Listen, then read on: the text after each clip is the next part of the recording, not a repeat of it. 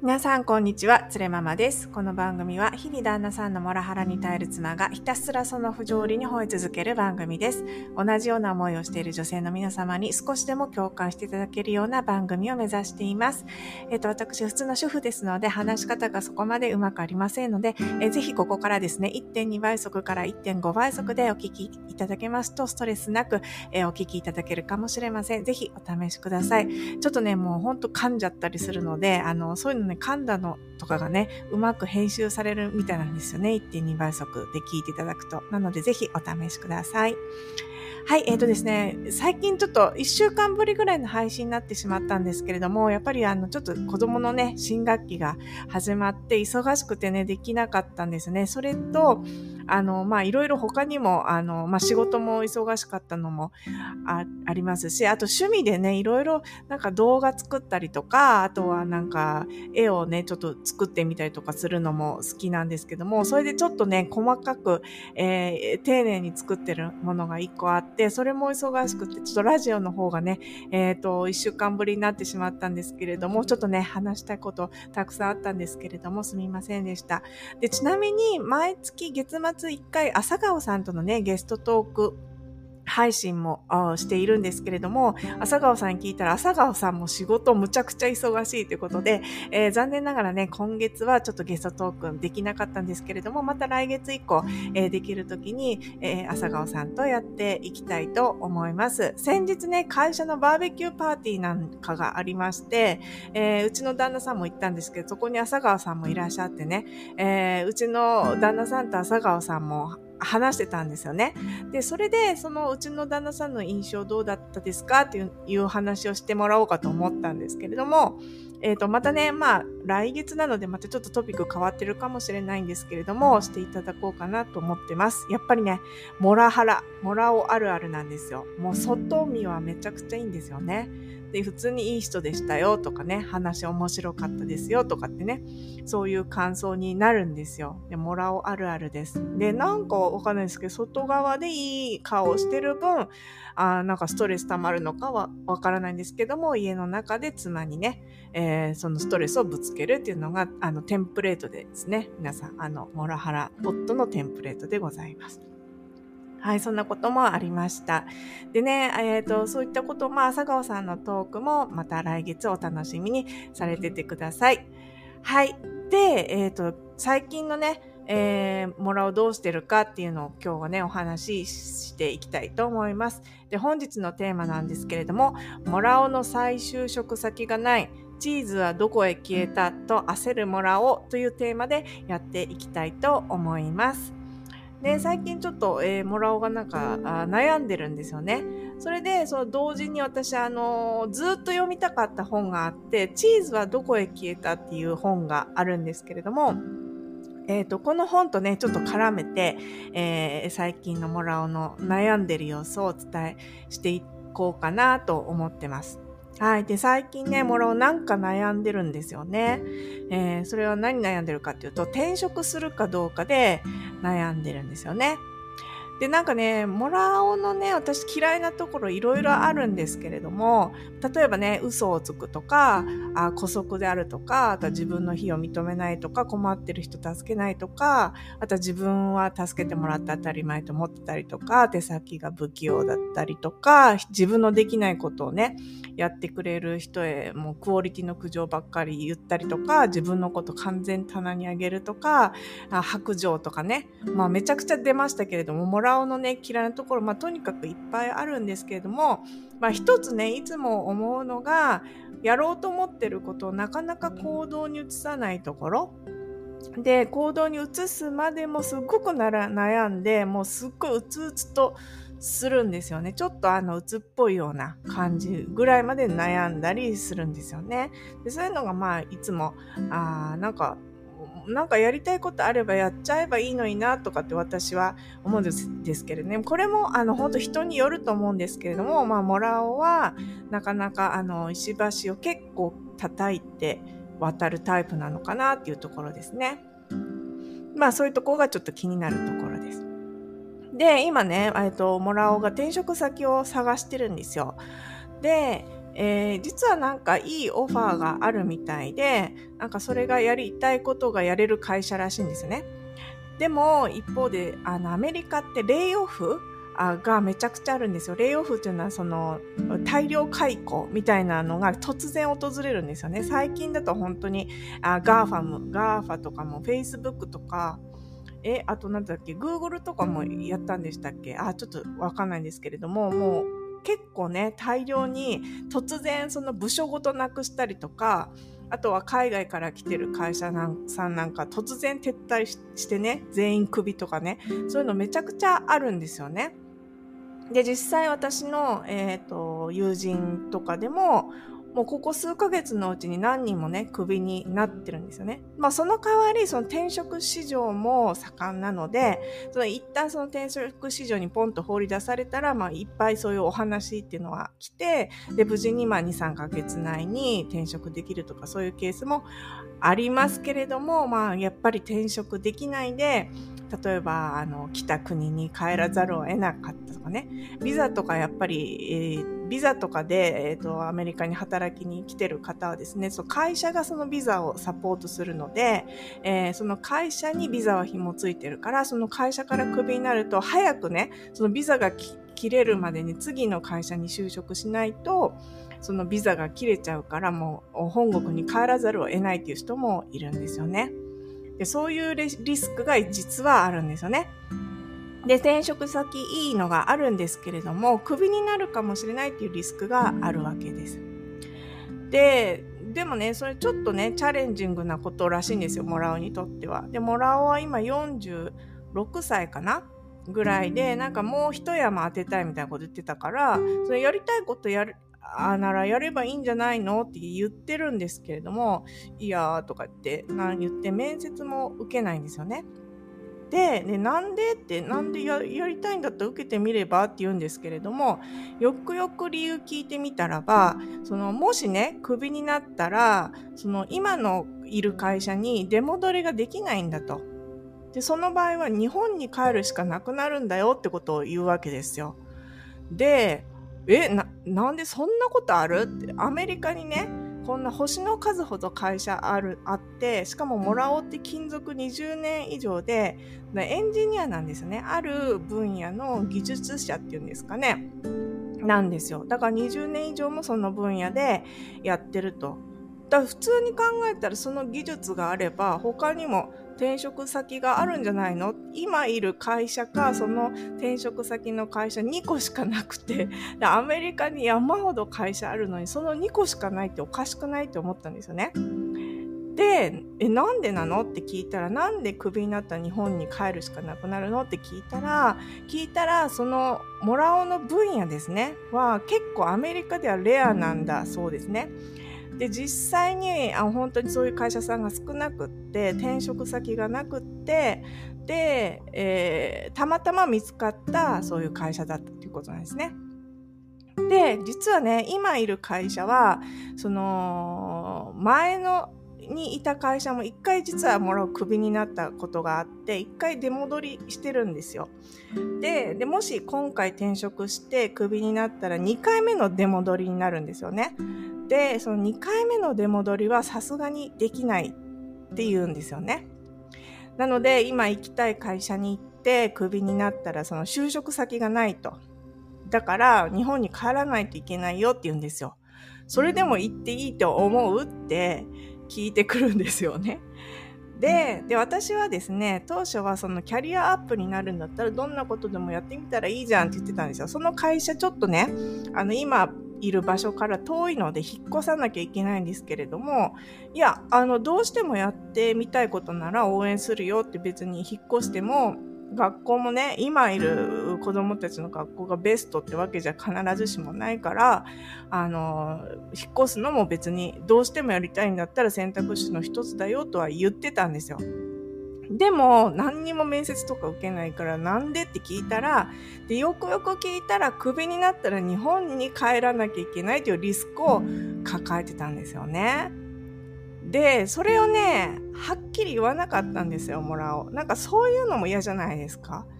なんか、それをね、やんわり隠したまま、まあ、ちょっと試しに転職してみようかな、みたいな感じで、えー、やってたんだと思うんですよね。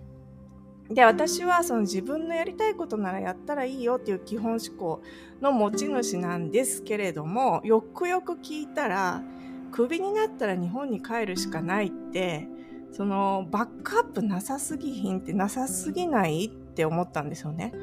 クビになった瞬間日本に帰らざるを得ないって、20年その分野でやってきて、なんかキャリアの構築の仕方間違えてないってシンプルに思ったんですよね。だって20年以上モラオはそのフルタイムで働いてるわけですよ、その分野でね。でそしたらその当然会社のとの人のつながりとかもあるはずじゃないですか。であのこういう俺はこういう会社にいるとかああいう会社にいるとかこういうスタートアップがあるとかってそういうの情報もいっぱいあるはずじゃないですか。それなのに今の選択肢って今の会社にいるかそのもう一個の転職先に行くか2社しかなくてクビになったら日本に帰るしかないってなんか私にからしたらな謎でしかないんですよね。今まで何やってたのって思うんですよ。で、例えばね、若くてアメリカに単身でやってきてね、もうやってやるってこれ一発逆,、逆転のチャンスやって言うて、そういう時期ならわかるんですよ。で、一人で頑張ってきたけど、やっぱりアメリカ厳しかった。3ヶ月でクビになったって言って、別に帰るんでもいいと思うんですよね。それはなんかすごく一つの大きな経験じゃないですか。だけど、なんか、そのたまたたまにねもらう言うんですけど、まあ、アメリカがねもう嫌だからなんか日本に帰りたいなって言ってみたりねだからいつでも帰れるように準備しといてとかって言ってみたりとかあとは今回みたいにね、転職してクビになったら即日本に帰国だとかって言ってみたりとか、なんかその場しのぎの発言でしかもう未だいないんですよね。その二十歳そこそこで、あの、アメリカンドリームって言ってやってきた若者の発言ならわかるんですけれども、なぜそこまで、あの、バックアップがない状態になっちゃったって私からしたら思うんですよね。で、なんかこれってなんか、えっ、ー、と、お聞きになってる方のうちには、これ厳しい、厳しいな、つれママさんそれちょっと厳しすぎるよって思われるかもしれないですよね。もしね、これを聞いてくださっている男の人いらっしゃったら、まあ、人生そんなこともあるよって思いますかね。もうだって次の会社なんていけないよ、僕にはもう。なんていうか今の会社で培ったスキルはあるけど他の会社ではやっていけるかわからないとかそういうこともあるよって思いますかね？人生そううまくいかないんだよ。そんなこともあるよ。もらおうみたいになることもって、チャンスがね、来てもものにできる人は実際少ないよって思う人はいるかもしれないんですけれども、私が怒ってるのはですね、その20年以上もらおうは、その仕事に集中してできたわけですよ。で、私がもう働きたかったけど、私は家にいて家事、育児を完璧にやって、で、できる範囲で仕事をやっていいっていうようなね、ことを言われて、私は結局家にいることを決めたんですよね。で、モラオは、えっ、ー、と、子供産んだけど、家事も育児もやらずにね、仕事に集中してたはずなんですよ。それなのにね、なんか、時々あ今日仕事がないからとか言って暇そうにねサボってるモラオもいっぱい見てきたんですよ。その特にねコロコロナになってからモラオが家にいるんですけれどもなんか割とあのエンジニアなんで対お客さんへの仕事がないので社内の仕事だけやってればいいんですよね。だからその具体的な期限に追われてるっていうこともあまりなくそのプロジェクトが終わったら暇だとか言って、家の中でうろうろなんかガソリン入れに行ったり、車洗いに行ったりとか、本当に何もしてなくてサボってるもらを山ほど見てきたんですよ。で、そうしたらね、で、私はこうパートやって家事も育児も子供の送り迎えも全部やってたので、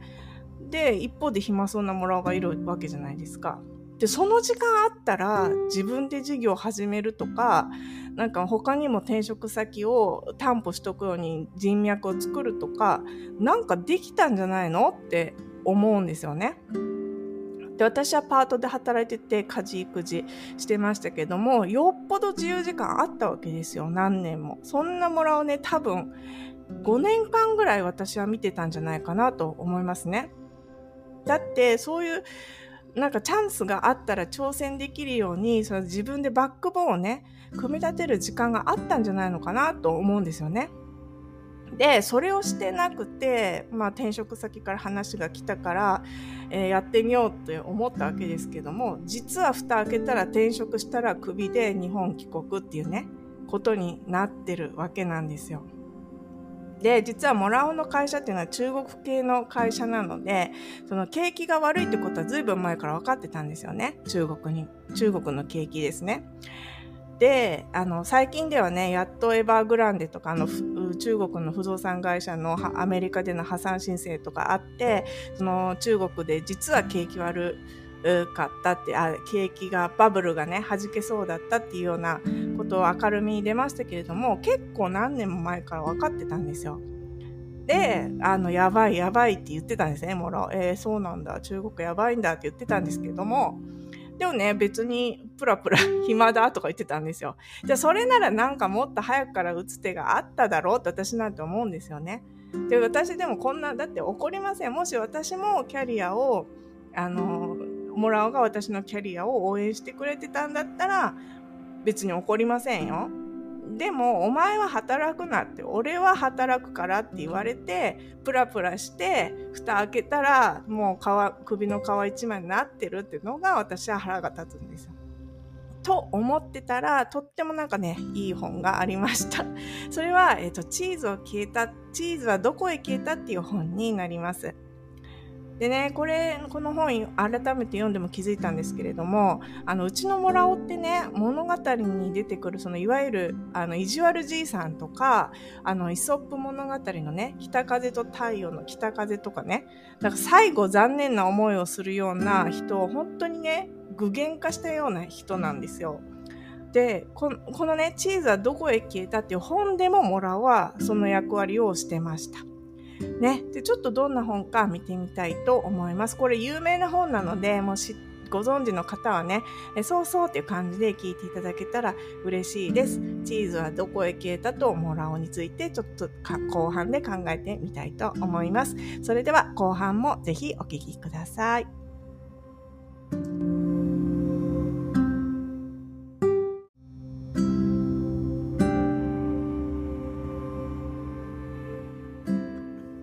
はい、えー、本日はモラオの再就職先がない、チーズはどこへ消えたと焦るモラオというテーマでお話ししています。はい、えっ、ー、とね、実は私にとってすごくね、ロールモデルになってるっていう人がいるんですけれども、まあね、その人はまあ名前はね、あえて伏せたいと思うんですけど、いつもね、その人の話を聞いて参考にしてるんですよね。あの、とにかくいつも前に進むんだっていうようなね、感じの人なんですけれども、その人の話をいつも聞いて、ポッドキャストもはな、あの、始めようと思ったわけです。で、その人がね、いつも、あの、推し、推してる本っていうか、えー、いつもね、お話の中で、チーズはどこへ消えたの本を、のことを、えー、チーズはどこへ消えたっていつも言ってたんですけども、その本をね、やっと読んだんですよ。あの、もう今頃読んだのかよって思われるかもしれないんですけども、あのね、すごくいい本でした。で、この本、どなたが書いてるかというと、えー、アメリカのですね、医学博士であり心理学者であるスペンサー・ジョンソンさん。が、えー、書いた本だそうです。で、内容はですね、これ、ジャンルは童話兼ビジネス書なんですって。これすごく良くないですか？童話兼ビジネス書。しかも80ページしかないんですよ。で、あ、これすっごいいい本だ。もう80ページっていう時点ですっごいいい本だと思いますよね。で、もう400ページって聞いただけでも読みたくなくなる本って山ほどありますけれども、なんかすごくいい本だなって、まあ、しょっぱなから思いました。で、これ実は本当に読んでみたらば、あの、すごくいい本でした。あの、お子さんにもね、えー、もしかしていいのかなと思いますので、皆さんぜひ、あの、お読みになっていただければと思うんですけれども、えっ、ー、と、内容をね、簡単に説明しますと、これはね、なんか2匹のネズミと2匹の小人の話なんですよね。2匹のネズミと 2, 2人の小人がチーズを求めて奔走する話です。チーズをひたすら探していきます。チーズを見つけたら食べられるし、お腹いっぱいになるし、幸せなので、とにかくチーズを探すっていう話なんですね。なんか迷路みたいなところでチーズを探すんです。で、4人はね、えー、みんな同時に大きなチーズを最初見つけて、あの、もうみんなで探してたら大きいチーズを見つけたわけです。で、大満足して毎日ね、そのチーズを食べて過ごしてたんですね。なんですけれども、ある日そのチーズがね、突然4人の目の前からなくなりました。で、この4人の中の2匹のネズミはね、あ、亡くなったって言って、で、ネズミなので深く考えずにすぐにね、あの、迷路の続きを行こうとしてすぐにね、新しいチーズを探しに行ったわけです。で、結果、そのネズミが、あの、もう亡くなってすぐに探しに行ったんですけれども、そしたら、えー、迷路の中にですね、もう一個大きな部屋があって、そこには最初のとは比べ物にならないね、大きい大量のチーズを見つけたんです。で、わーって言って、あの、ネズミたちは新しいチーズをたらふく食べたっていう。お話で、で一方で、えー、二人の小人っていうのはですね、ネズミよりも、まあ、あの、まあ、人型なので、人なので、考えちゃうわけですよね。で、えー、ネズミみたいにですね、チーズがなくなっても、新しいチーズを探しに行くことをまずしないで、なんでこのチーズ急になくなっちゃったのかなって、その原因を探そうとしました。ね。で、二人はそのチーズはね、もしかして誰かに盗まれたのかもしれないから、そのきっと誰かが返してくれるはずだよということで、誰かが返してくれるまで待とうっていうことになりました。でもまあ、来る日も来る日もチーズはね、戻ってこないわけです。で、この二人の小人の A さんっていう人がね、えー、もうね、チーズは帰ってこないんじゃない新しいチーズを探しに行こうって言うんですけれども、B さんがね、いや、だけどね、探しに行って、もしチーズがなかったらどうするの？見つけられなかったらどうするの？っ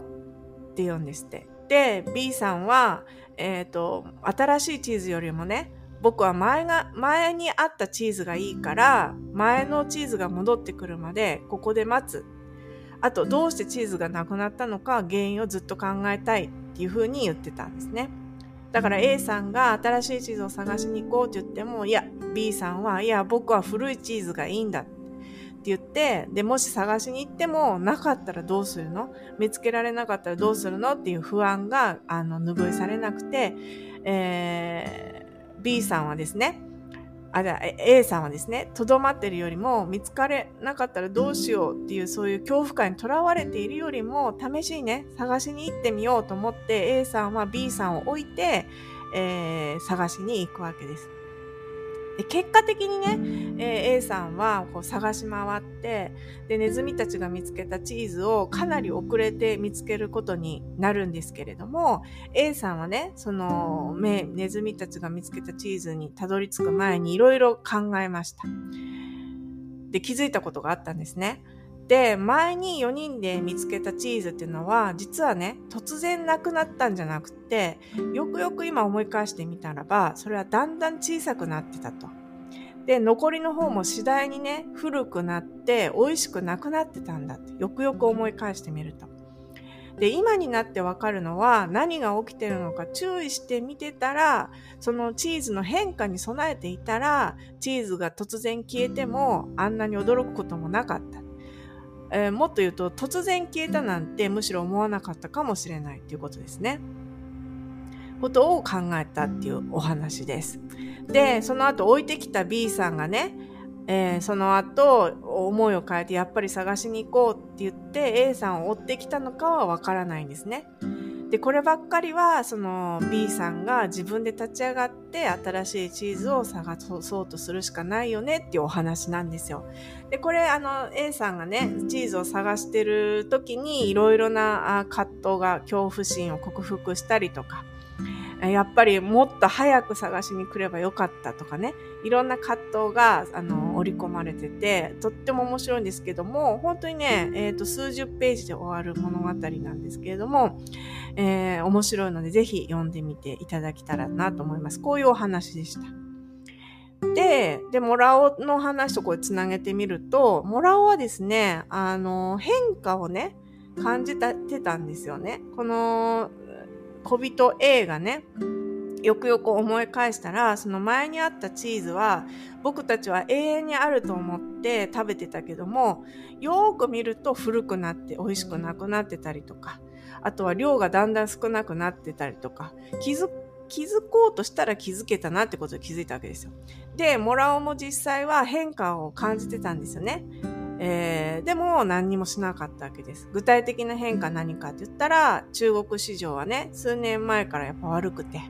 で、あとは、これは私は最近知ったんですけれども、モラオのね、えー、職種は結構アメリカではレアだから、転職先も実はアメリカにはないってことはずっと前から分かってたみたいなんですよね。で、あとは、その、モラハ、モラオは私にずっとモラハラをしてて、私は10年ぐらいかけてずっと、えー、話し合いがしたいって言ってたんですね。カウンセリングが受けたい、夫婦カウンセリング一緒に受けない、なんとかね、夫婦生活、夫婦関係を改善したいってずっと言ってたんですけれども、いや、そんなものは必要ないっていうことを言い続けて、その妻のね、私の心もどんどん離れていってるのにも、まあ、気づかなかったのか、蓋をしてたのか、無視してたのかわかりませんけれども、そういう状況がありました。ただただね、モラオの周りのね、チーズが少なくなって古くなっているのを見て見ぬふりをして今まで来たんですよね、モラオも。ってことは、もうすぐね、モラオのチーズはなくなっちゃうわけですよね。あの、絶対になくなるわけです。例えば、まあ次転職して、まあ首に、まあ結構なね、高額50%ぐらいの確率であるんですよね、首になる確率っていうのは。で、まあ転職成功したとしても、まあ首になるかもしれないですよね。そうすると、まあ日本に帰るんだろうと思いますけれども、で、私は前回も言ってるんですけども、日本に帰ったら、あの、離婚したいっていうふうに言ってるんですね、モラオにね。あの、もうアメリカで、だったらちょっと私一人で暮らしていくのはきついんですけれども、日本だったら、まあ、えっ、ー、と、物価もね、安いですし、私もフルタイムに働いて、あと親の、親元のね、近くに住めば、あの、一人でも大丈夫だから、日本に帰ったら離婚するっていうふうに言ってるんですよね。